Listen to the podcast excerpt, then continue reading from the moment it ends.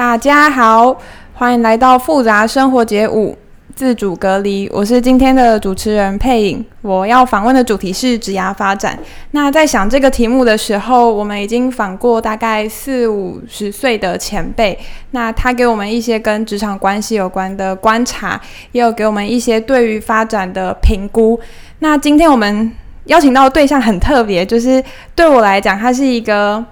很有趣的职，呃，像身份别叫业务，就是它是一个很特别的职能，特别在当代，就是呃，在当代，我们对于业务有很多不一样的印象。那我们待会可以慢慢的细谈。然后今天我们邀请到的前辈是沈道庭，那我们都叫他沈沈老师。我们就是刚刚就是在犹豫要怎么称呼，就是。就是道庭，那我后来决定用沈老师来就是尊称他，因为我觉得他也是一个就是在想法上面或者在价值观走的比我很前面的人，所以容我用沈老师来介绍他。那现在呃，沈老师是在奥体数位行销担任创意总监，但据我所知，应该也是创办人，没没错，是是是。对，然后过去我觉得沈老师服务的产业很特别，这也是我今天特别想要问的部分。那些特别是其实一般的大学生，甚至我觉得出社会。很久的人都不一定可以接触到的产业，那在网络上也不一定都可以找得到资料。那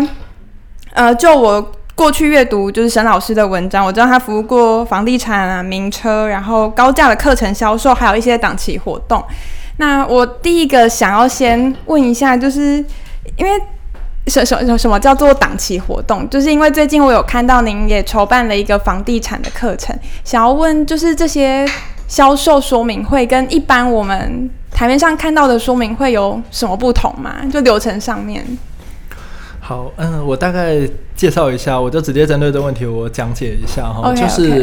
因为其实这个所谓的销售演讲或者是销售说明会活动，这个是应该说大概在三十年前台湾就已经有了，就是其实它并不是什么非常新颖的一个东西。对，那只是。比较大的差别就在于，呃，就就是当厂商如果要销售一些比较高价的东西的时候，他、嗯、就不太适合，就是直接把广告直接全部撒出来。对，他可能简单来说，他可能是需要用一到两个小时才能完整的说明某一样产品。那就是消费者需要再三的听完这个说明之后，再三的去思考，然后才能够有足够的认识，借此决定。自己要不要做消费这个动作？对，那往往这些类型都可能会在比较高价的产品上面，比如说最常见的就是，比如说房子、车子，嗯，当然，那或者是一些比较复杂的，比如说保险，或者是投资性质的商品，对，那当然，甚至是比如说那个一些更细节的东西，比如说像是那个。更高端的，比如说像是珠宝啊，或者是首饰，或者是名车的品牌发表会，嗯，对对，那这都有可能是销售说明会的一个目标。对，那具体来讲，就是他是先用投影片讲完这个产品之后，让大家各自提问，或者是有业务一对一的服务。就是具体来讲，它的差异跟一般的我们刻板印象的说明会到底会差在哪里？好。呃，最大的差别是在于这一种销售说明会，通常就是，呃，它不像以前比较传统的，就是业务一个只能对一个，对，就这个是传传统的。好，比如说我传统我要卖一个商品，或者是我要卖一个房子，好，我们拿房子好了，传统可能就是，呃。当时就是客户，他们对这房子有兴趣，他们看到大的广告，看到扛棒，看到电视广告，对这个有兴趣，然后就会跑到那个我们的展销中心，也就是所谓的售楼中心，然后先然后去找里面的就是代销业务，然后可能他就会进去，然后问他很多的问题，然后再看样品屋啊或什么，然后就是会。进行到这样的一个讨论，可是过去这样的一个，虽然这是一直以来都在做到现在还在做，嗯，但是当然这个就发现了一个很主要的一个缺点，就是一个业务一组业务一次往往就只能对一组客户做一个一对一的说明跟销售。对对，那这样子我们大家知道，这样子其实在这个我们讲求一个效效率的一个时代，会非常的没有效率。嗯，所以到后来那个厂商们就很聪明，就想到，哎，那。不然，我可不可以让我最厉害的那个业务到台上，然后一次，比如说我可以找三五十位，甚至一百位，先对这个产品本来就有兴趣的消费者，我直接找三五十位或者是上百位消费者，让这个我们最厉害，比如说业务副总，让业务的这个最厉害的头、最有说服力的头，一次对一大群台下的人，一次做说服，一次做销售。哦，对，那这个就是。到后来，就现在其实有很多这种大型的，像比如说最近几月房地产很火热啊，大家就是各大厂商几乎都在办这样子大型的销售说明会，他们就是试图的用最少的就是人力成本，然后但是却有机会就是一次对一大群人做说服，对。所以您在当中的角色是？筹备活动，还就是统筹整个活动，包括对外行销的进行嘛？好，那我我这边讲一下，就是严格来讲，对，呃，我在这个整个这个里面呢、啊，就是现代之所以他们想要这么办这么大型的活动，那其实最关键的是什么？其实最关键的并不是那个场地漂不漂亮，也不是有没有什么美美食，而是来的人够不够精准。对精准名单。对，那但是现在的问题来了，要怎么样能够在短时间内聚集一大群人到同一个会场来听一个业务主管来分享自己的产品？对，那最关键的就是我们透过现在的社群网络，透过网络的广告，透过社群网络的宣传，用这样子的一个方式来，可以在很短的时间内，比如说在一个礼拜内，就号召一大群人，然后一起来。对这个产品有兴趣的人，然后很精准的来听这个业务，一次对他们做销售。那我们公司一直以来这么多年来，我们负责的就是如何去找到很精准的这么一大群人，去吸引到一大群人，他们自愿报名我们的活动，并且现场自愿出席，然后好好的把这个产品的这个讲座把它给听完。那些都是付费的吗？还是就是免费开放让他们来听？呃，其实大部分这个就可能比较不一样。就是如果是有课程、有知识性的课程是付费的，对，那往往就是会收一点点场地费。对。但是如果今天完全，比如说是房地产的销售讲座，那很明白大家就是是对这个产品有兴趣，然后想要来就是用最短的时间呢来取得这个房地产的资讯，嗯，来听这个。业务主管来讲这房地产的资讯，那这种通常都是免费的。所以刚刚就是我提到你可能服务过的产业，房地产名车，你大概都是呃你在上面的呃干嘛提供的技术，就是抓到精准名单，就是抓到精准名单，并且让在很短的时间内，让这些厂商有办法，就是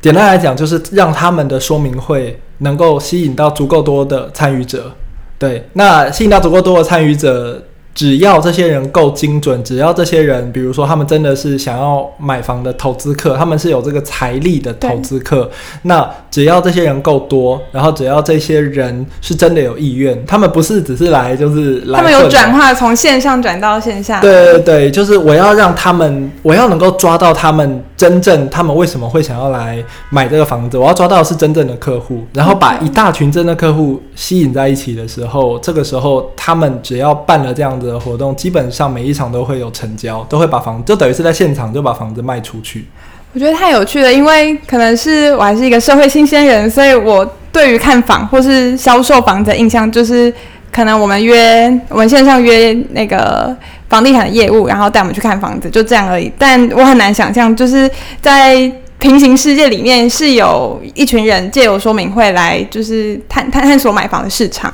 然后我想要问的是，刚我们听起来的东西其实很像行销，但是我也曾曾经在你的网，就是在你的文章有看过，你觉得不应该去分行销跟业务，甚至应该是以业务为导向，能不能分享？就是请你分享一下对于业务的看法。好，我大概讲一下哈，就是我曾经应该说我在我的社群上面，我常常讲，就是其实在这个时代啊，呃，我们所谓这个时代，就是其实每一个人都有带货的能力，就是每个人在自己的朋友圈里面都有带货能力，都有推荐的能力，或者是都有行销与赋予产品新的定义的能力。那这个就是在以前在还没有社群网站，可能在十几年前这些东西是不存在的，口耳相传。对，大家都是口耳相传，或者是只是一些电视上被拱出来的明星艺人，他们做代言，顶多就这样子了。对，但是现在的社群的形态已经。大大的去改变我们所谓传统对于业务的一个定义，嗯，对。那比如说，我们常常会看到现在有说，比如说某某网红，他突然好，比如说最近鸡排妹，他可能卖他的特殊的一个联名的，对对对，给。男性用的一个产品，然后据说他在非常短的时间内就达到募资，他就就已经募了好像好几千万、上千万的一个募资额，这是非常厉害的一个状状况。但是这个从过去，这在十几二十年前是几乎不可能发生的事情。嗯、对，那我们这个时候我们就会说，那到底鸡排妹她到底算是这到底算是品牌行销呢，还是算是业务呢，还是她算是在做销售？还是他专是做电商，其实这个到现在这个状况已经非常的模糊了。嗯、对，那我们唯一可以去理解的，就是我比较建议啦，我唯一可以去比较建议大家去理解的方向，就是其实现在这个时代的机会非常的多。那但是也有一个非常重要的东西，就是如果一个我们像我们是文科毕业、文法商毕业的嘛，我们并不是什么，比如说读医科毕业的，或者是工程师啊，心理系毕业的。对，那我说，如果我们是读这种比较比较文文科的那一台那个部分毕业的，好，那我们要做业务工作，那业务工作的本身非常多，但是我个人建议，我们不需要刻意去分什么叫做业务工作，什么叫做销售工作，什么叫做行销工作，反而我们需要去理解，在这个时代上最可贵的，反而是我们有没有办法去理解我们自己在这个呃市场竞争市场上最直接的所谓的。产生的价值，嗯，对，比如说今天鸡排妹，无论是用什么样的方式，无论是用什么样的曝光的管道，或者他无论卖什么样的产品，因为他做这样的一个计划，因为他的这个名气，然后就造成了哇上千万的资金都流进来。OK，那这个行为，我觉得这才是我们要去注意，就是说我们要让我们自己很明确的知道，我们有什么样的能力，能够实际。把商品卖出去，不一定是把商品卖出去，或者是就就像我好了，我在做的是我没有实际去，因为我今天我不是什么房地产的代销业务，你是背后的影子。对，那我并不是直接的在第一线的跟客户签约，应该说就法律上我也不能够去签这个合约，对，那个法法规是很严的。可是我我却把可以把一大群就是。非常有机会购买的潜在消费族群引导到现场来，让现场的业务可以去跟他们做成交的一个动作。那我在这个活动中，我就会非常的理解。比如说，只要活动结束，每一次的活动结束，哦，今天卖了一间啊，下礼拜天的活动卖了两间，还是卖了三间？那这样子的话，我就很明确的知道，这就是我在这个市场上很明确的一个产值。嗯，对。我会问这个问题，是因为我觉得在当代，业务通常是一个被看扁的职位，就很像，呃，大学毕业，好像是因为他进入没有门槛，大家觉得如果我人生迷茫，然后我们就进去，然后我们在身边对业务的刻板印象就是，好像如果有人突然私讯你，然后问你最近好不好啊，就是家里的人还健康吗？等等的那种保险业务的刻板印象，好像都是用。就是他的技术好像就是用交情、用感情、用人际关系来换取，就是来换东西。对，对，就是这是我们对于业务的刻板印象，所以我。在这一就是在这个领域之下发展，所以才想要特别的去谈业务。可是刚刚听起来，其实业务它背后有非常大的潜力，包括可能随着它的产业形态不同，然后它甚至已经在当代变成是一个隐性很核心的能力。那我想要回到刚刚提到，就是原本在销售房子可能是一对一，但是因为我们的需求变成是需要一次面对大量的人，那你觉得？就是这样子的两者的差异，就是在业务表现上面会有什么很显著的差别，就是一个是很你一对一的去聆聆听需求嘛，但另外一个是你大型的去呃描述一个现象。那你觉得业务能力在这两种形式，一个是有氛围的，然后一个是可能你去探测他的需求，你觉得这两种形式在业务能力的表现是什么？好，那我现在讲，如果是一对一的话，其实他们比较需要的，其实说真的，比较比较单纯，比较像传统的那个方式，就是你只要有办法。好好的去聆听客户的需求，并且给予适度的回馈，嗯，然后再搭上就是你自己的经验，你可以做好的一个说服。那如果对方刚好也需要买这个东西，那基本上就很容易的进入讨价还价，然后就成交。嗯，对，这是传统的，就是几乎每一本传统业务书上写的一个模式，几乎都是这样子。对，那但是到现在的所谓的大型的这个销售演讲，其实我们甚至可以再把它更进一步的再扩大成是什么？比如说很多网红，他们透过直播，对，一次对几千几万他的粉丝们做所谓的。叫卖，对，那当然叫卖是一个比较直接啦，因为有的就是我这就是来叫卖，来听我叫卖哦、喔，然后大家也就是很欢乐，在比如说出价，或者是大家也就是在说我要我要啊，加一加一这种东西，其实也算是，比如说在一个小时的直播，它可能一共会卖很多档的商品，嗯，对，那个也是是一个非常现在非常流行的一个新模式。那当然也有另外一种是这个网红他。虽然是在卖东西，可是他比较不是用叫卖的心态，他比较像是自己在推荐，他在分享自己的心得，发挥影响力。嗯，对对对，发挥影响力去推荐这个东西很棒，嗯，推荐自己的一些心路历程。比如说有很多健身啊、减肥啊 这方面的网红会比较想要朝向这个方面。对，那其实这个都算是我刚刚讲的一个，就是就群体演说、群体式说服的一个所需要的一个能力。嗯，那。最大的差别，其实我们自己知道，最大的差别是一个东西，就是如果你是今天你是做群体演说的话，那你的那个能力必须要更加的，就抓住大家注意力的能力必须要更高。嗯，我们可以想象，无论是实体或者是在线上看直播，你只要大概一分钟、三分钟都没有办法抓住对方的注意力的话，对方大概就睡着，或者是就转掉，或者是。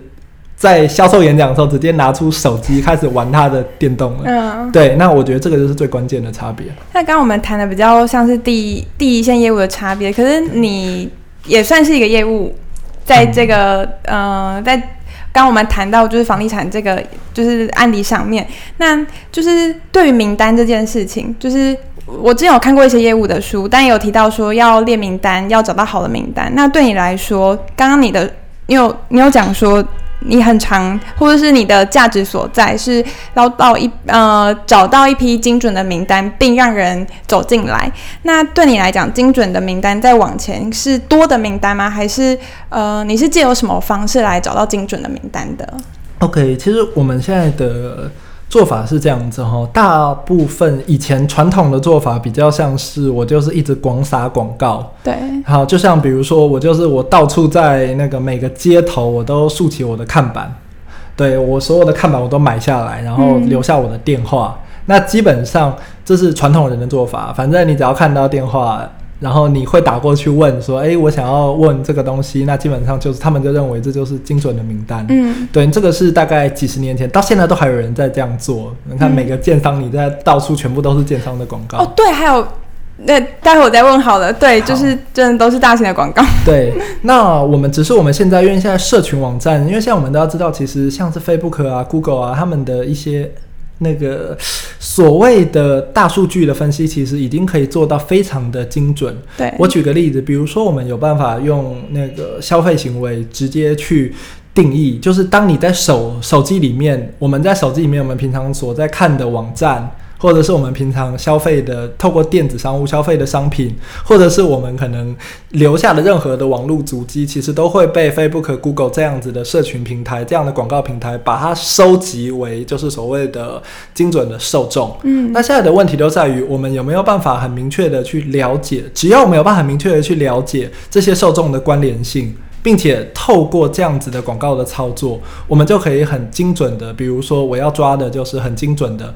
这一群都是包租公，这一群都是比较有财力，住在台北比较有财力的这一群人。嗯、对，那我这个我这个可以顺便分享一个笑话哈，就是之前有一有一个那个有一个网友，他要把它贴再把它贴上来，就是其实你登录你的 Google 账号，你用手机登录你 Google 账号，然后看有一个地方就是在你的那个那个隐私权针对广告的一个地方，嗯，对，他会。直接他会有一串话，会定义你这一个人，比如说你是，比如说什么高收入族，或者是你是什么低收入的小资族，还是你是一个什么极高，就是你的高消费族群。其实就其实每个人，你打开手机，其实你到正确的地方自己都看得到。那是我们的数位身份的捷径。对对对，那当当然了，我们必须要讲，就是有很多人的那个最后的那个他。发现他自己的网站弄出来都还蛮好笑的，就是明明就是对，就是会给一些很好笑的一个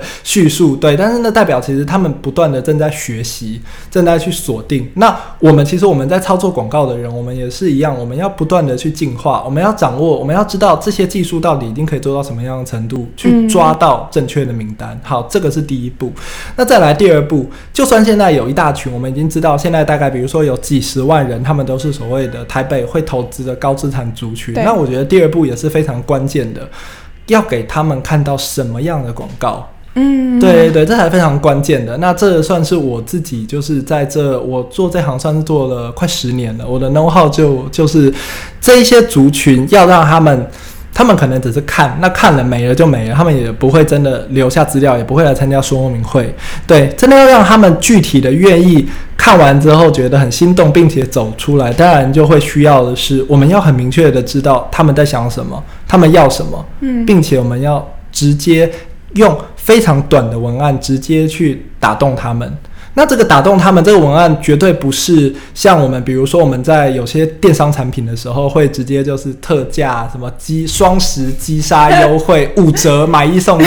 好，当然我们不可能防止，我们不可能这样子。对对对。对，所以我们。针对这样子的一个族群，我们往往我们也是要完整的针对我们这个建商，比如说他们要卖的某一个房子、某一个物件，甚至任何一个产业，好，比如说医疗也好，建商也好，卖车也好，卖投资商品也好，所有的东西都一样，我们要很明确的先了解这个产品它最吸引人的特性，然后再去了解这个族群他们要的。是什么？他们到底想要解决什么问题？他们想要看的，他们渴望的是什么？并且把这两个东西结合在一起，嗯，变成制作成非常简单明了的广告的文案，然后邀请他们来参加说明会。哦，其实我刚刚就突然想问的，就是我常在路上看到一些建商广告，然后我突然觉得他，就是我都会觉得他们的文案很奇怪，就是他们可能会描述地段，然后。用一些谐音梗，那我一直的疑惑是，到底是因为我不是他们的族群，所以我不懂当中的幽默或是传递的讯息，还是那就已经是一个过时的广告，但是建商自己没发现？呃，这样讲好了啊，存在就一定有它的意义。嗯，那有一些建商的目的就是为了输人不输阵。对，就是至少我发看了，我都可以把别的给挤掉，竞争对手全部都挤掉，这是一个就是竞争上的一个目的，竞争眼球。对，那当然啦、啊，第二个比较大的目的，也就是除了输人不输阵以外，第二个就是其实他当然对于非常老派的，比如说我举个不用手机的族群有没有，还是或者用所谓的老阿妈手机的，对，智障型手机的这种族群，他们不会上。不会上网，所以基本上他们还是会用最传统的方式看。可是我们从我们过去这么多年来的演变，我们发现一个很有趣的现象：大概现在会用智慧型手机、会用 Line、会用这样子的一个我们讲比较时髦的一个通讯软体的，其实已经到六七十岁都已经会用了。嗯嗯，对，所以我们会想很明确的整个时代在改变。我记得当我们刚当初啊刚开始用 Facebook 用 Line 的时候，那时候。呃，整个网络界一直有一个说法是，啊，那个五十五岁以上就不要想了，甚至五十五十岁以上不会用社群的不要想了。嗯。可是我们最近这几年的经验发现，我们最老最老七十几岁的人都还会因为看到广告然后来报名。时代已经不一样了。对，已经完全不一样了，是。所以刚刚我们谈的其实都比较像是房地产，那其他的业态像是呃车啊，或是课程，这个我们可以说是高价产品。那你觉得其他的业态在业务的嗯、业务的角色上面会有所不同吗？除了刚刚我们讲的可能用广告或是行销上面的一些方式，那在其他业态的业务形态大概会是什么样子？好，我举案例好了，比如说最近啊，因为最近这几年，因为大家很流行终身学习嘛，大家很流行，呃，我就算已经是上班族了，离开学校了，可是我还是要一直学习来保持自己的竞争力，然后来让自己能够再往上爬，不管在职场还是在人生这个上面，对，那就是等于是最近几年一直有这样的一个风气，尤其是到了。后来疫情啊什么的，这个风气就更盛了。很多课程啊，各种课程啊，线上课程其实一直都在推。好，那这个时候现在问题来了，就是，呃，其实我们在这个领领域看啊，其实很 M 型化。我举个简单的例子，比如说像我们有很多老师是在开可能投资理财这种课，那说真的啦，投资理财课的老师在台湾大概有上百个，甚至我说在讲可能上千个都有。对，哇，那。上百个、上千个老师，那他们都在教投资理财，都在教小资族啊、上班族啊如何好好管理自己的财富，如何能够赚到更多钱。对，那大家都在讲差不多的东西，只是名目不同嘛。有人叫你用股股票，有人叫你用期货，叫你用房地产，或对。那但我们现在讲都是合法的啦，以合法这些东西里面，对对对，合法。我们我们都是做正派的生意。那大家都有自己的一套，可是现在的问题来了。他们都有这一套，他们的课程的定价可能不一样，有的可能三千块，有的三万块，有的甚至十万，甚至更贵。对，嗯、那到底那个差别是什么？对，那我个人觉得这非常重要的一部分就是要如何去定义这个老师，要如何让他的东西能够具有价值。其实这就是业务跟销售非常重要的一个责任。我们帮老师估价吗？呃，应该这样讲，一个好的业务，我们或者是一个好的销售人员，我们有一点，我个人会认为他需要变成一个好的一个，有点像是品牌传教士的一个感觉。对，那这个概念其实在国外已经蛮流行的，就是所谓的品牌传教士，但是其实在台湾说真的比较少。什么叫品牌传教士？简单来说，就是今天我并不是帮老师叫卖他的课程，或帮某个厂商叫卖他的商品，而是。我要很明确的是，我要有办法透过各种方式去抬高人们对这个产品的期待，还有去重新定义这个商品的价值。就是影响很抽象的层，很抽象的层面，就是认知层面的一个影响。嗯，对，这其实这个就是我们以前小时候嘛，那个如果我们要教大家卖东西，我们最常讲的是同一个爱马仕的包包，你放在菜市场，人家三百块都不想买。对，那你放在百货公司的专柜，人家可能一百万，人家想要买都买不到。对对对，那我觉得这就是业务跟销售很重要的一件事情，就是我们要有能力透过包装，去让这个老师、让这堂课、让任何一个产品，让他们的这个东西就很像是你从菜市场被放到百货公司的橱窗。嗯，对。那如果你想要带一个新的人，那你会怎么训练他成为一个品牌传教士？嗯，我必须讲，其实真的比较难。好，那如果今天你想要，如果你是一个刚毕业的一个新人，你想要成为一个好的业务或者是一个好的品牌传教士的话，我个人，好，我个人我有一个最。基本的建议就是，如果现在你还年轻，你即将毕业，或者是你才刚投入这个市场，那你先要培养的，就是并不是什么去上一大堆叫做业务说服沟通课程，对，讲话课程那个不，因为那个本来就是一个基本的嘛，你本来就要持续的累积，还有你训练你的经验，这是必要的。嗯，对。但是真的还有一个很重要的东西，就是如果你希望你有这个品牌传教师的能力，你有言之有物的能力，你可以跟所有的客户侃侃而谈。那最重要的就是。你要每一天，你要从自己的生活习惯开始培养。最重要的一个习惯就是，你要有个纪律，就是你不能容许自己的生活中出现你不知道的东西、不知道的概念。就探求万事万物的真理。呃，对，应该这有一点太那个，因为真理毕竟它有太远了，有一点太远。对，但是我说从生活中，比如说你现在，比如说我走在路路上，好，我看到一个看板。好，我早上看了看板，上面写了我看不懂的一个概念，上面写的我看不懂的一个文字一个词，那我这时候我你就要大部分的人就走过去说干我屁事，OK？可是如果今天你是要不断的成长的话，只要你在任何地方，任何就是或者你走过一家商店，你看到这整家商店都是卖你看不懂的东西，嗯，然后都写那个海海报都你看不懂的东西，那这时候大部分人都走过去就算了。可是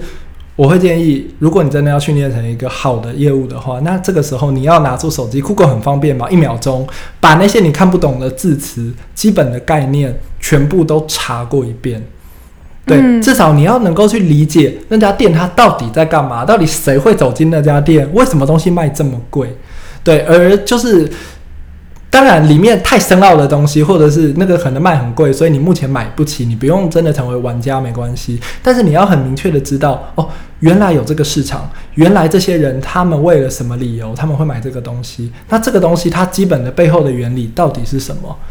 对，所以是我，我就听起来有点像是从一个简单自己不了解的地方开始下手，然后去回推可能某一个产业形态。听起来像是这个样子。对，就是我们这是我们一般对自我的一个训练。比如说我们在划手机或在看新闻也是一样，会有各种领域的东西。对，那你不要去挑说啊什么东西，反正我就是没兴趣。嗯。比如说政治啊，没兴趣啊，我不用了解。对，但是也许你不一定要是政治狂热，但是政治，比如说最近在讲美美国的什么东西啊，还是美国的选举或什么的，或者是诶泰国最近有发生很严重的一个事件，那我们就要去了解。它最基本的前因后果，其实你每去了解这种事情，说真的啦，如果你速度够快的话，三到五分钟你就可以了解完。对，但是这个东西，当你了解完之后，如果你看你每天每天所有的东西，你都想办法去了解，想办法逼自己一定要不能容许我自己，就是我讲不出个所以然的这个时候，那其实不要说过很久了，你大概过个一年就好了，你自己的那个词汇能够。脑袋拥有的概念，跟你讲出来的词汇，跟你知道的东西的这个量，其实是非常庞大的。所以听起来，如果一个好的业务，它它应该除了了解自己产业的知识。甚至是要深入的了解自己产业的知识之外，他还需要去用日常生活稍微触及到其他可能不一定目前不一定帮得上忙、帮得上自己呃职涯发展忙的领域的一些知识。对对对，应该说就是他必须要对这个社会，慢慢的嗯、我们用通俗的话，他要了解的其实是这整个社会的一个脉动，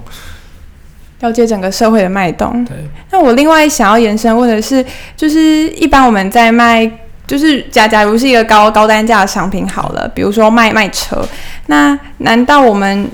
要贷款买一个？就是我我们要怎么就是卖给比自己有钱的人那些商品？当然你在脸书上面有提到一些方法，只是我想要问的是，难道我们真的要经验过我们才卖得动？我们要去贷款？体验过才可以卖得动吗？还是其实没有，就是经验过，我们也可以借由其他的方式来，就是销售给那些比我们还要有钱的人。其实我在。比较传统的有一派的业务的说法是说，你就给我去买。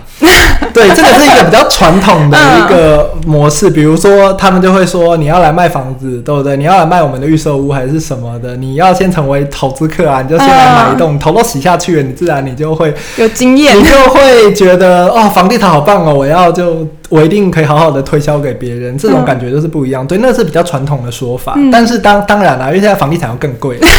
对，那你并不是每个人都可以好，我就来先。入行的入入行的门槛有点高。对，那包括现在什么东西都变贵了嘛，所以我们不太可能这样做。应该说，我也不会，从来我都不会鼓励人家去这样做，因为这样做说真的也还有点像是打肿脸充胖子。你没有搞好，你自己都变负债了。嗯，对，所以我不会。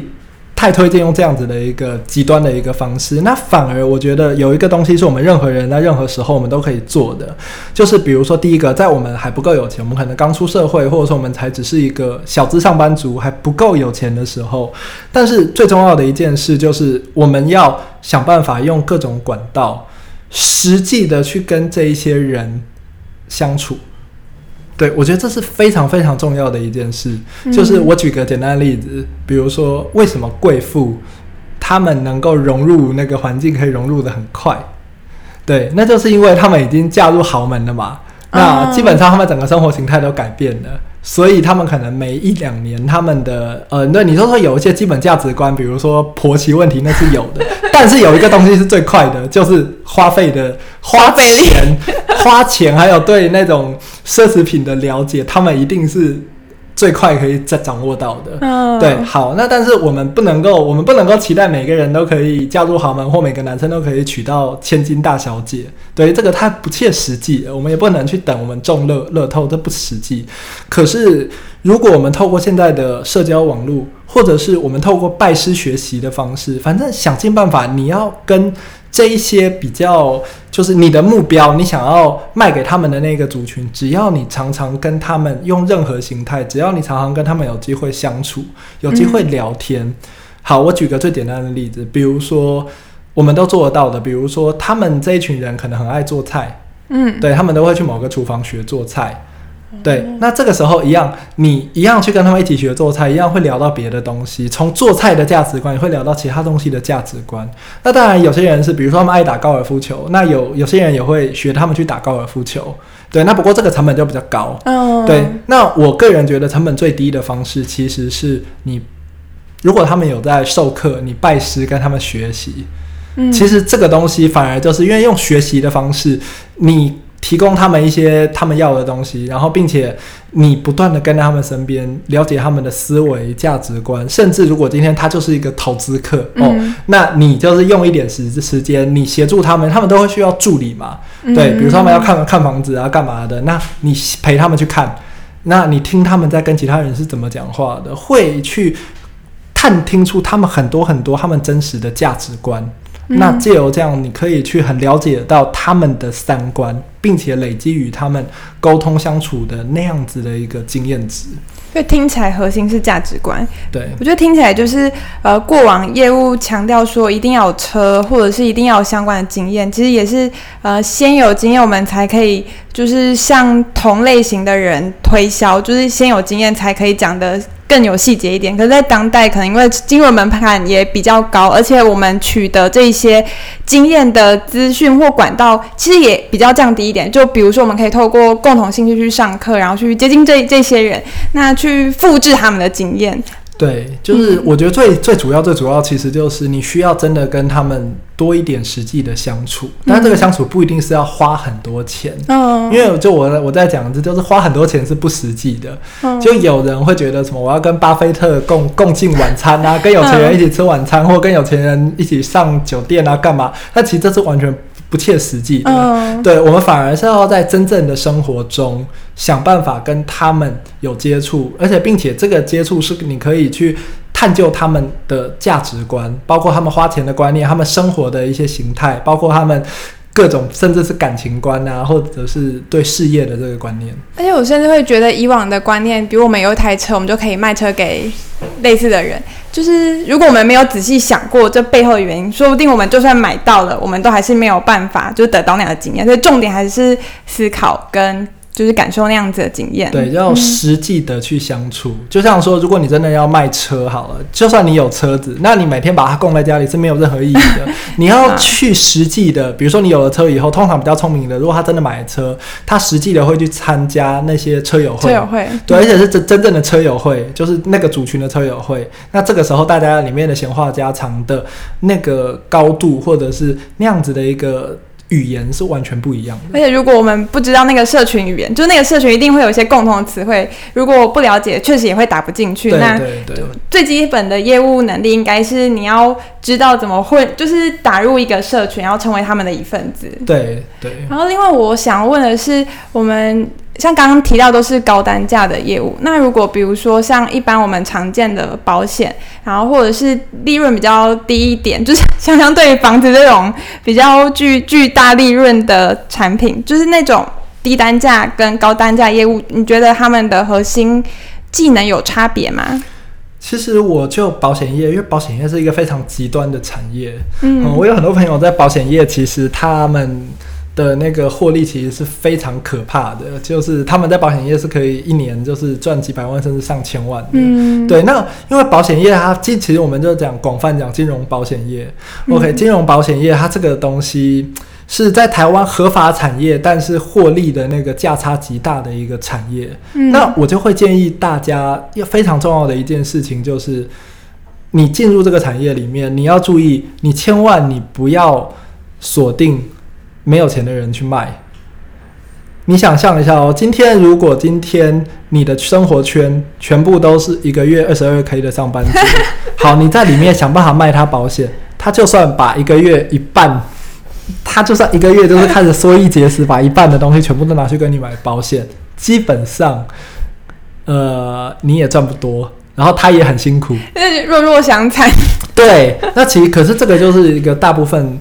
呃。保险业务或者是大部分金融的一些业务，他们碰到的一个问题。嗯，对。那所以这时候你就会问了，那到底那一些高端的金融保险业的业务，他们到底怎么做的？对对，好，那最重要的东西来了，最重要的就是高端的金融保险业务们，他们基本上就是一开始他们就锁定了就是有资本的这一些人。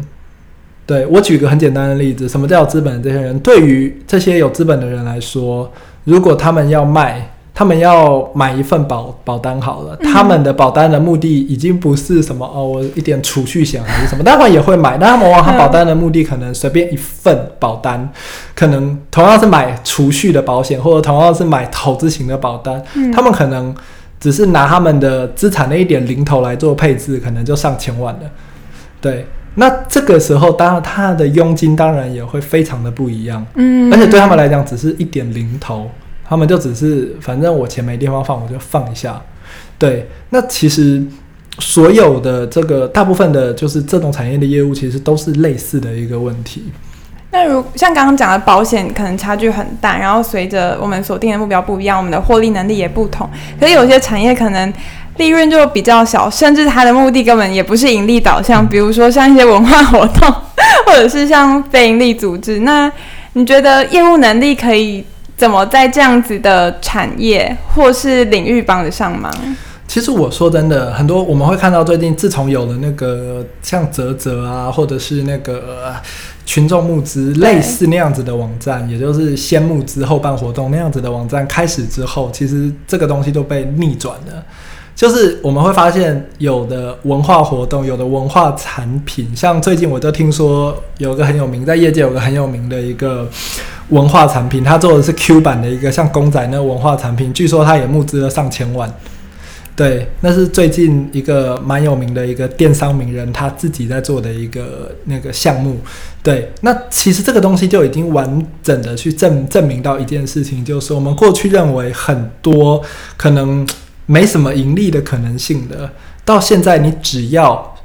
有用对平台，只要有正确的能力、手腕，还有宣传的策略，基本上你也有办法、有机会让这个原本看起来大大家觉得好像没什么好赚的一个东西，变成一个开创式的一个非常庞大的一个商机。嗯，对。那就比如说一些文化团体，他们可能有一些很基本理念，像 NGO，他提倡的，比如说像是比较呃性别平权好了，或者是呃有呃动动物保护议题，就是像他们有一个很长远目标，这种是无形的精神。那有一些甚至是还会需要有募款参会，那以就是他是想要卖一个理念，然后邀请大家一起来募款。那对于这样子。以往我们可能都看到同文层，就是谁揪谁来，可是流落好像都是同一批人看到同一批的讯息。那就您的经验，你觉得我们可以怎么突破这样的困境？因为其实刚好这一块我们。有帮很多名名人在背后，过去我们帮很多名人在背后，其实是我们在背后帮他们做公益。啊，好，那这是为什么呢？简单来说，就是公益也是一个行行销，这个东西在国外还蛮流行，就是公益结合行销，这是很正面，对，不管是对他个人或者是对整个社会都是非常正面的一件事。那这也是我们很喜欢做的一个服务啦，一个工作。对，好，那我大概跟你讲一下，是大部分的问题。传统来讲，他们就会只是觉得哦，我一直宣传我的理念，不断的宣传，然后不断的就是在同个东西一直绕。嗯、对，好，比如说动保好了，他们就可能会不断的去分享，就是呃自己很辛苦啊，然后都那些爱妈们都要为了这个去疲于奔命啊，要抓一只猫要结扎，然后一整天爱爱妈很多都是因为呃中途了太多猫咪，所以导致他自己就是。家破人亡，真的很多，我们就常听到，就是什么老公跟小孩都跑了，啊，就是因为你，你爱猫爱的比你爱猫爱的比我们多，你花在猫上面，你一个月花四五万，然后小孩的学费都没了，然后都被对，其实一直有这种东西啦。那故事对，那他们当然就一直是要上网上网去募款，可是好像也募不到足够多的钱，就是陷入一个负面的一个困境。嗯、对，但是事实上，我们从行销或业务的角度来看，其实公益团体如果他们要在很短的时间内劝募的话，其实第一个他们当然要有一个核心的一个信念。那但是第二个有一个最重要就是大家都忽略，我记得那个。外国哪一个很有名的总统说过嘛？就是那个战争中，就是死亡的人数，那只是一个数字。嗯，对。但是我们人，就是如果当我们这个东西变成数字的时候，我们人是没有感觉的。嗯，对。可是最重要的是什么？是要把每一项东西，要把一个理念，要把我们帮助的每一个人变成一个深刻的故事。反而，一个故事的影响力会比几百万的数字还要更强大。对，对，我举个例子，比如说今天我说啊，我们哇，我们一年有多少个受受虐儿啊？然后我们的家福基金会的那个一年要花出多少钱啊？这些都是我们的一个亏损啊，我们需要大家的帮助。那可能听的就哦，好多受虐儿哦，好多一个现象描述，对对对，就是这样，好，好像都是数数据，然后全台湾各地的数据啊，什么台北多少，新北多少，好，可是这个大家听完就没了嘛。嗯，但如果我们现在。我们分享的是一个故事，比如说我们曾经帮助了我们最近我们帮助了某个那个某个受虐人，我们如何他以前如何被家暴，后来他是如何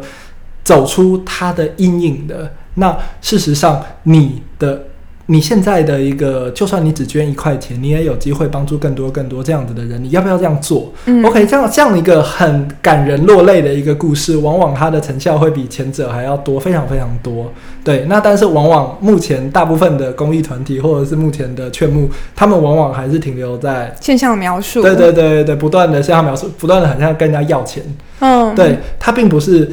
用后面这样子的一个感真正感人的一个方法去做事情，对，那这个就需要靠不管是行销、靠业务去推波助澜，去改变这样子的一个方向，就是改变他们过去一路走来他们所使用的一些已经没有效的一个策略，嗯，然后借由更对社会更正面的故事。更有影响力的故事，然后来改变他们碰到的一个所谓的募资或者是办活动没有人来，或者是号召不了够多人的一个困境。嗯、对，对，关键在于有一个好且精准的故事，可以深入人心。对，而且要不断的有这种故事。嗯，对，嗯，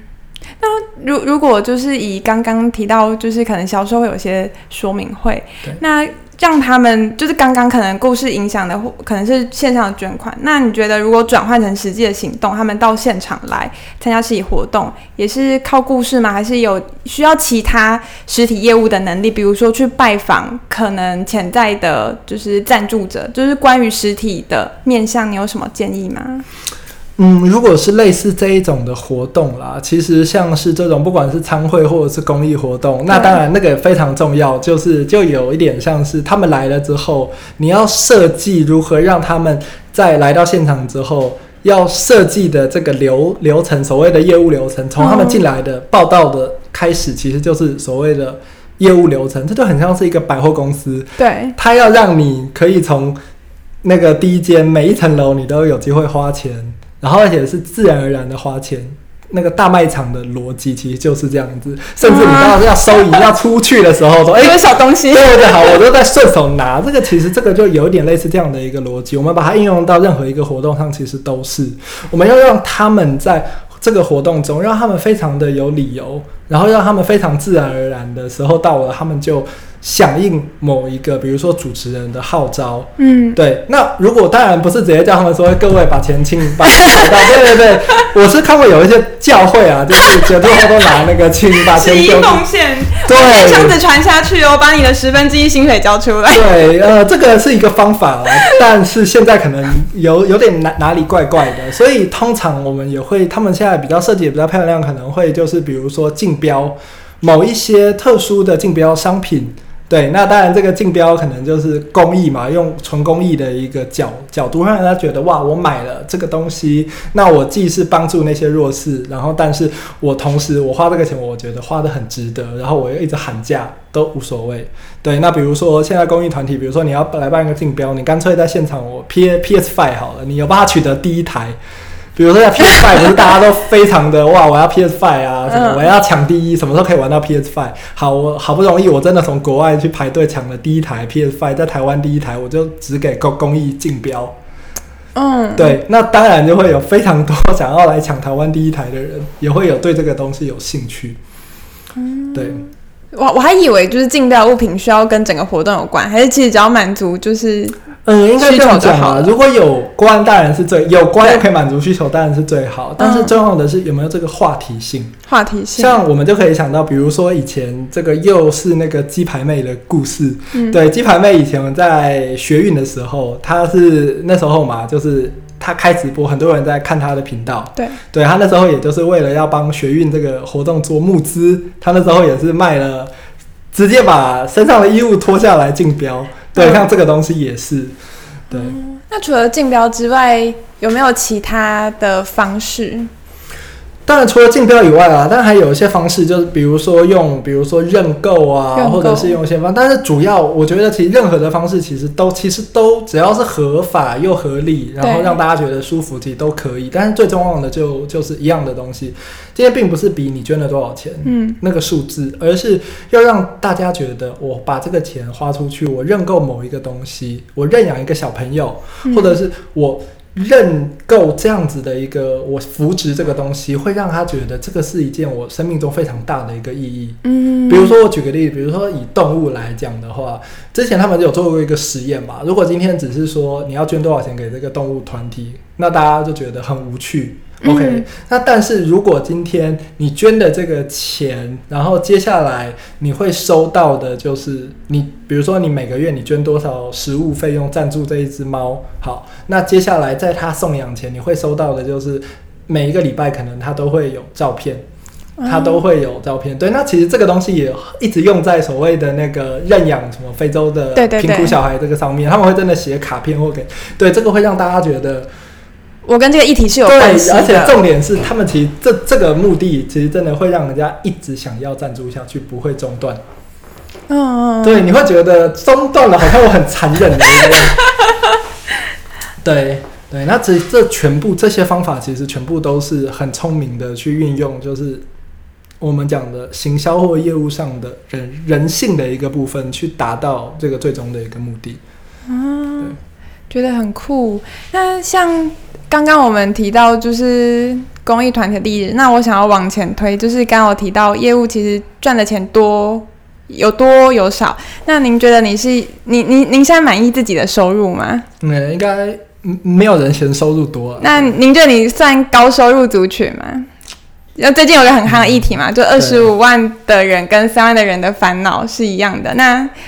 呃，我会问这个问题是想要问，就是嗯。对，可能相对好的，相对、嗯、相对我来讲，嗯、就是您的收入可能是高的。那我对于我未来的想象是相对模糊，甚至我有点也无法想象我退休哪时候退休等等。那可能相对于我来讲，您是高收入族群。那想要知道，对你来讲有现在已经财富自由了吗？或者是对于退休的想象是什么？呃，这样讲哈，我觉得这个是一个非常好的一个议题哈。我觉得这个议题其实目前在台湾很少人去讲这个东西，嗯、也就是所谓的叫做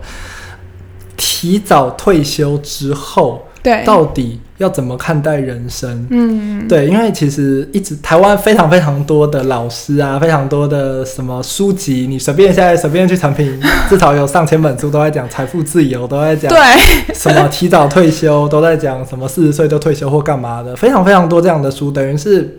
这可能是全球的一个主流，因为大家工作的心心很累嘛，所以就想要赶快比较解脱，对，就想要赶快做自己想做的事情，或者是受够了各种压迫啊什么。对，那这个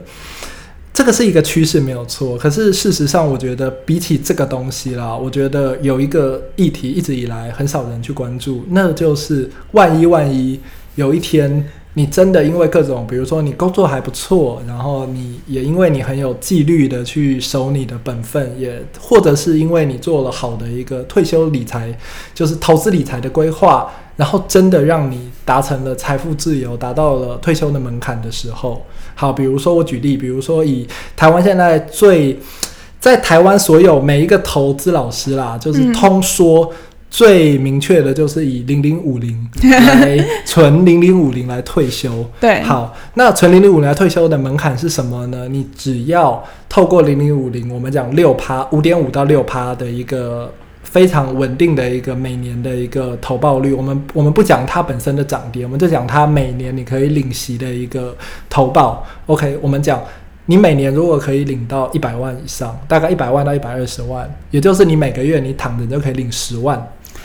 的这个门槛，那就恭喜你，你你算是财富自由。嗯，好，那当然了，也前提最好是你家本身要有房子啊，你父母有房子或什么的，你就也没有这个方面的压力。好，那我说的是一个人你自己只要达到这样子，就是财富自由。那具体来说，想要达到这样子的一个成绩，基本上大概就是两千多万的现现金 all in 零零五零，然后你恭喜财富自由。对，其实逻辑上大概是这个样子。对对，好，那下来的问题来了。嗯，我个人认为啦，真正比较大的问题是，那如果你真的今天，如果你真的二十岁、三十岁或三十或四十岁，你就已经达到了，以你已经建立好了这样财富自由的东西的话，那我会觉得，在台湾呢，从来没有任何一本书或没有任何一个长辈，他会告诉你。如果你才三十岁，你就达到这个阶段的话，那接下来你要怎么走？嗯，对，我觉得这才是就是在台湾几乎没有人在讨论的问题。对。那你怎么想象？你就假如可能隔天你有一笔很大的生意，然后你突然发现自己被财富自由了，那你现在对于 退退休之后的想象是什么？没有好，然后对，那我必须讲，其实现在大家讲的都只是一个想象。嗯，我也曾经，我也一直有一个这样的一个想象，觉得无限美好，我一定是。都不用做事啊，然后躺着啊，然后每天就是出国炫富、吃喝玩乐，然后完全不用工作，不用有压力。对，我其实我觉得百分之九十九点九九九的人，其实都在退休前都一直有这个想象，每天睡醒、每天睡前都有这个想象不断的，然后每天看着电视上那些节目，每天一直幻想、一直幻想、一直幻想。对，但是我必须讲，其实当我达到的时候，应该说我去年我达到了以后，我就觉得，我反而就觉得其实是。没有，就是那些想象其实是瞬间被破除的，就是、就是、对，你还是过一样的生活，对，其实完全一样，其实生活完全一样，那些想象是瞬间就是就是被破除，那反而取而代之的反而是在台湾，其实你真的达到了以后，你不知道到底下一步要做什么，对，那你有想过你下一步要做什么啊？呃，我应该说我已经也是这样找了很，就是从去年之后，我不断的找这件事情，然后到现在都没有找到。所以可以说，你现在还是做自己很喜欢的工作，你才会在没有经济压力的情况下还继续工作。其实我觉得对我来说啦，工作并不是喜不喜欢的问题，工作的目的就是为了我当初我之所以我大学还没毕业就创业，对，然后我努力工作，我已经快八年没有好好的放假。对，就几乎全年无休嘛，因为当老板就是这样，全年无休，然后没什么放假，然后反正客户的压力啊永无止境啊，然后做案子也是永无止境的，这样子做下去，呃，让我能够撑下去最大的理由，让我能够撑下去最大的理由，就是因为对那个财富自由、对退休的幻想。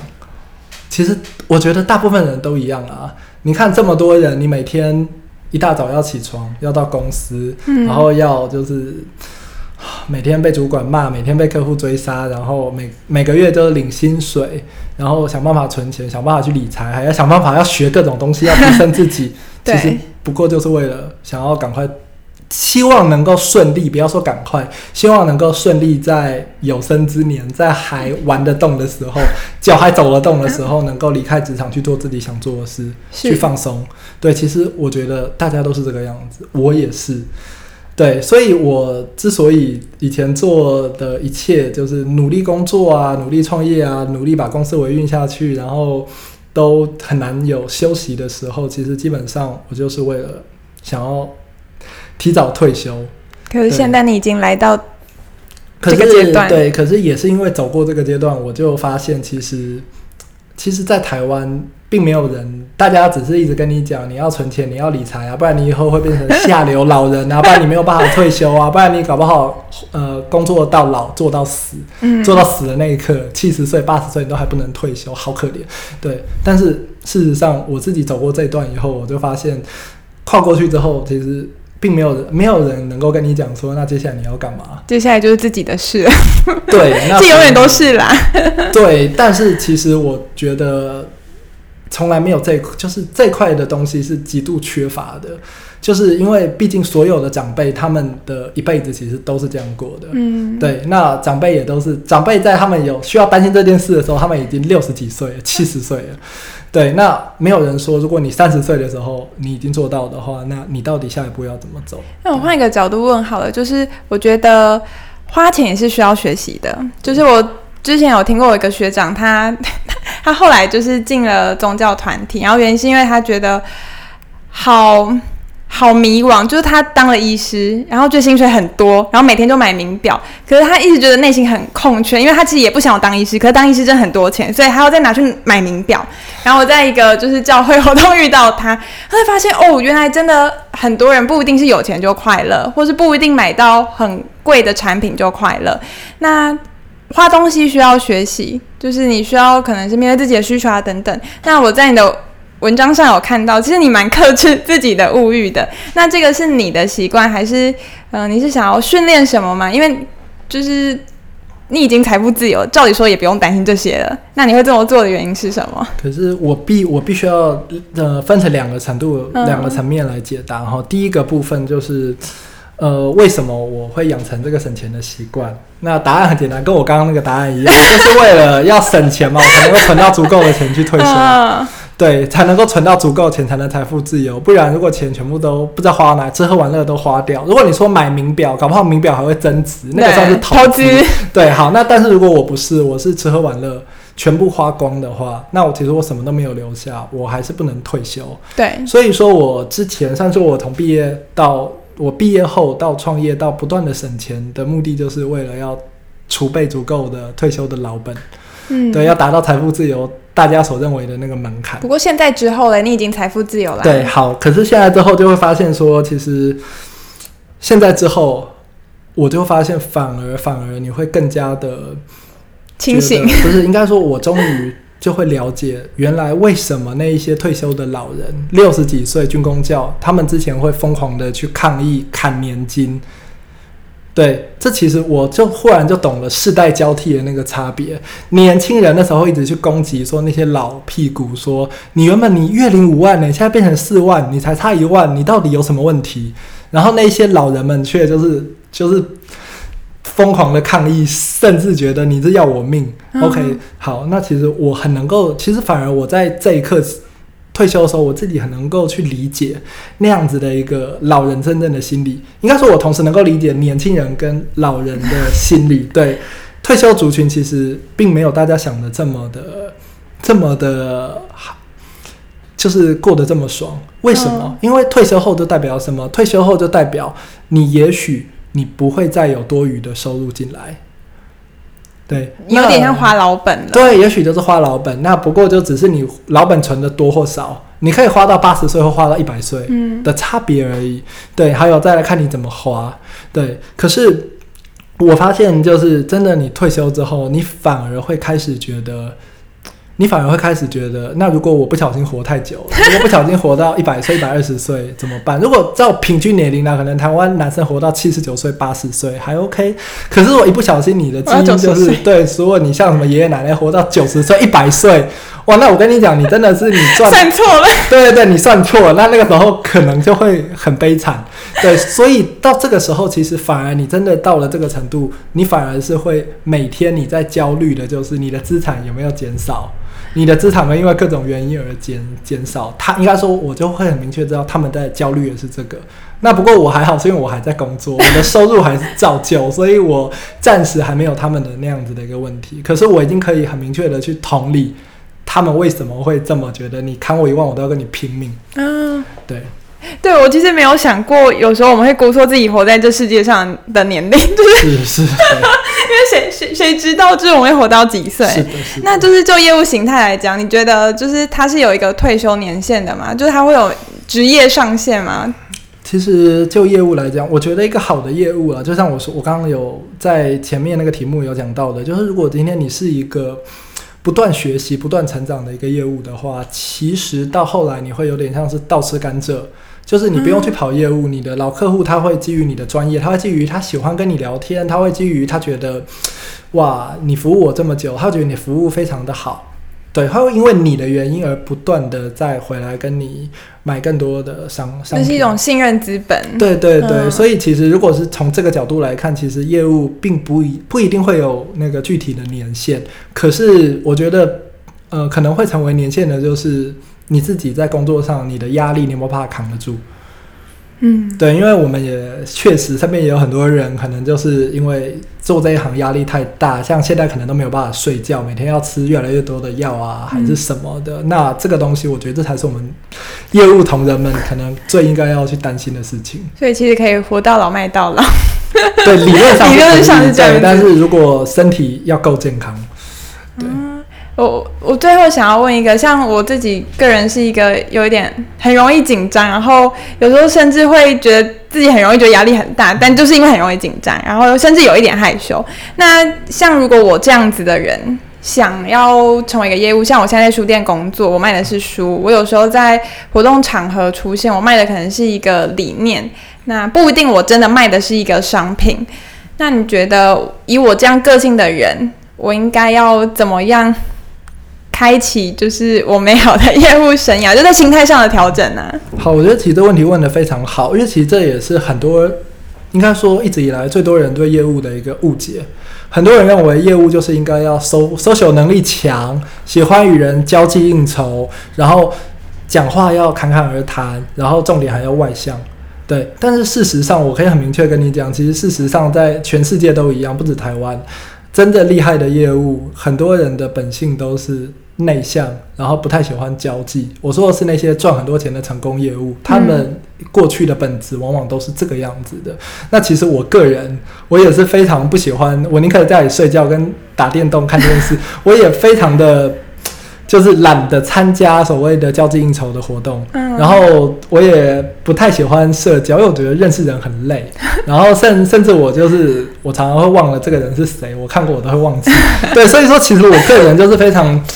呃，从传统业务的逻辑，我个人是非常不适合的。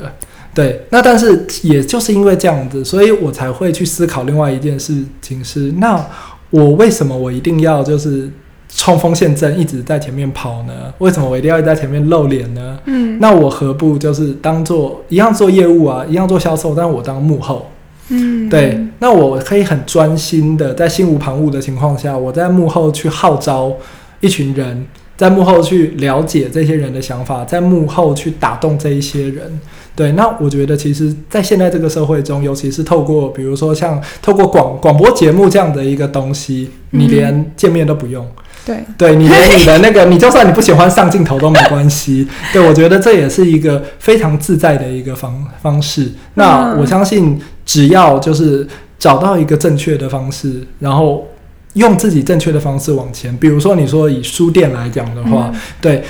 呃，甚至因为书店嘛，你在背后当小编，你可以当一个很棒的一个小编，大家都认识小编，但大家没有看过你本人，这根本就无所谓，因为大家很崇拜那个小编，那这样就好了。嗯，对，那你一样可以具有很强大的号召力，甚至你未来如果真的是要做销售。要把号召力变成销售，甚至也是很有机会的。可是搞不好从头到尾你都不用出面。嗯，对。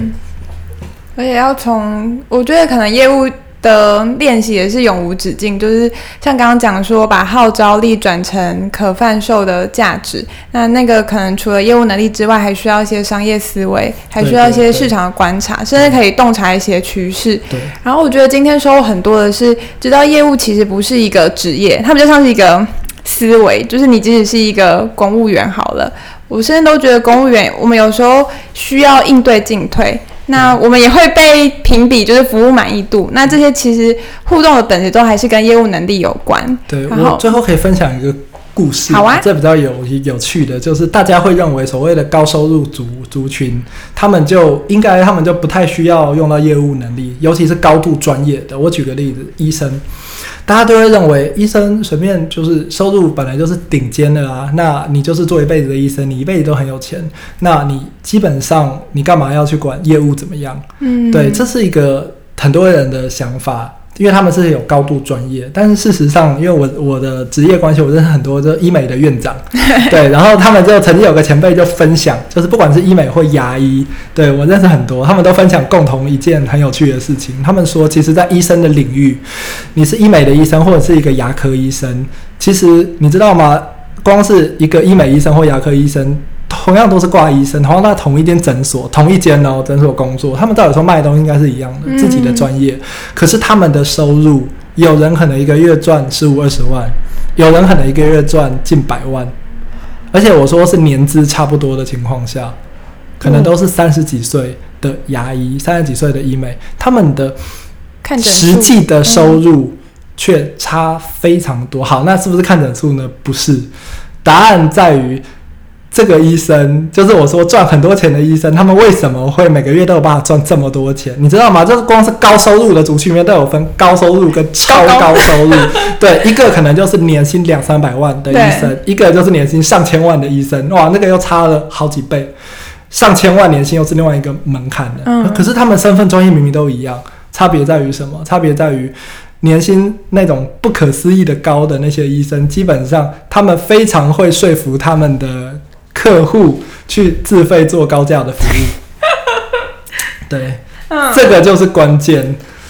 对，那所以他们最后的结论就是：如果今天你只是要当一个普通的医生，那你就稳稳的做一辈子。但是如果今天你想要当一个赚钱的医生，在医生领域中相对赚钱的那一个，最重要的就是你要有业务的头脑。嗯，其实我觉得对文化领域也是，就是通常我都觉得，比如说有一些文学家，像是赖和的故事很感动我。可是如果我没有办法把这个故事讲得动人，然后贩售这个感动的话，那其实其他人原本不认识奈何这个文学家的人，他也许就就会不知道。然后我讲过的话，他们就听过去就没了。就虽然就是医师有分。高收入跟高高收入，但是这种无形，比如说文化理念的推广，其实有分，可不可以扩及到就是最多的族群？对对，有分呃默默无闻自己在很爽的，跟大家都认识的一个一方的意见领袖，那个这个也是差很多的，对。嗯，我觉得今天其实真的可以感受到，业务真的不是只是一个职业而已。然后可以就是在日常生活当中有所观察，然后也要在就是业务，就是我觉得也也回到就是整个职涯发展，就是到底我们退休之后对于理财、对于人生，我们自己现在目前的想象是什么，或者是到底有什么不一样呢？那这个问题就留给我们的听众朋友。那如果对于业务或者是对于理财等等想法，也可以关注沈道廷老师的粉专，或者追踪他个人的脸书，那名字就是沈道挺。平常沈老师也会发一些跟就是时事或者是跟业务有关的文章，那也欢迎追踪他。我们谢谢今天沈老师的分享，谢谢，谢谢。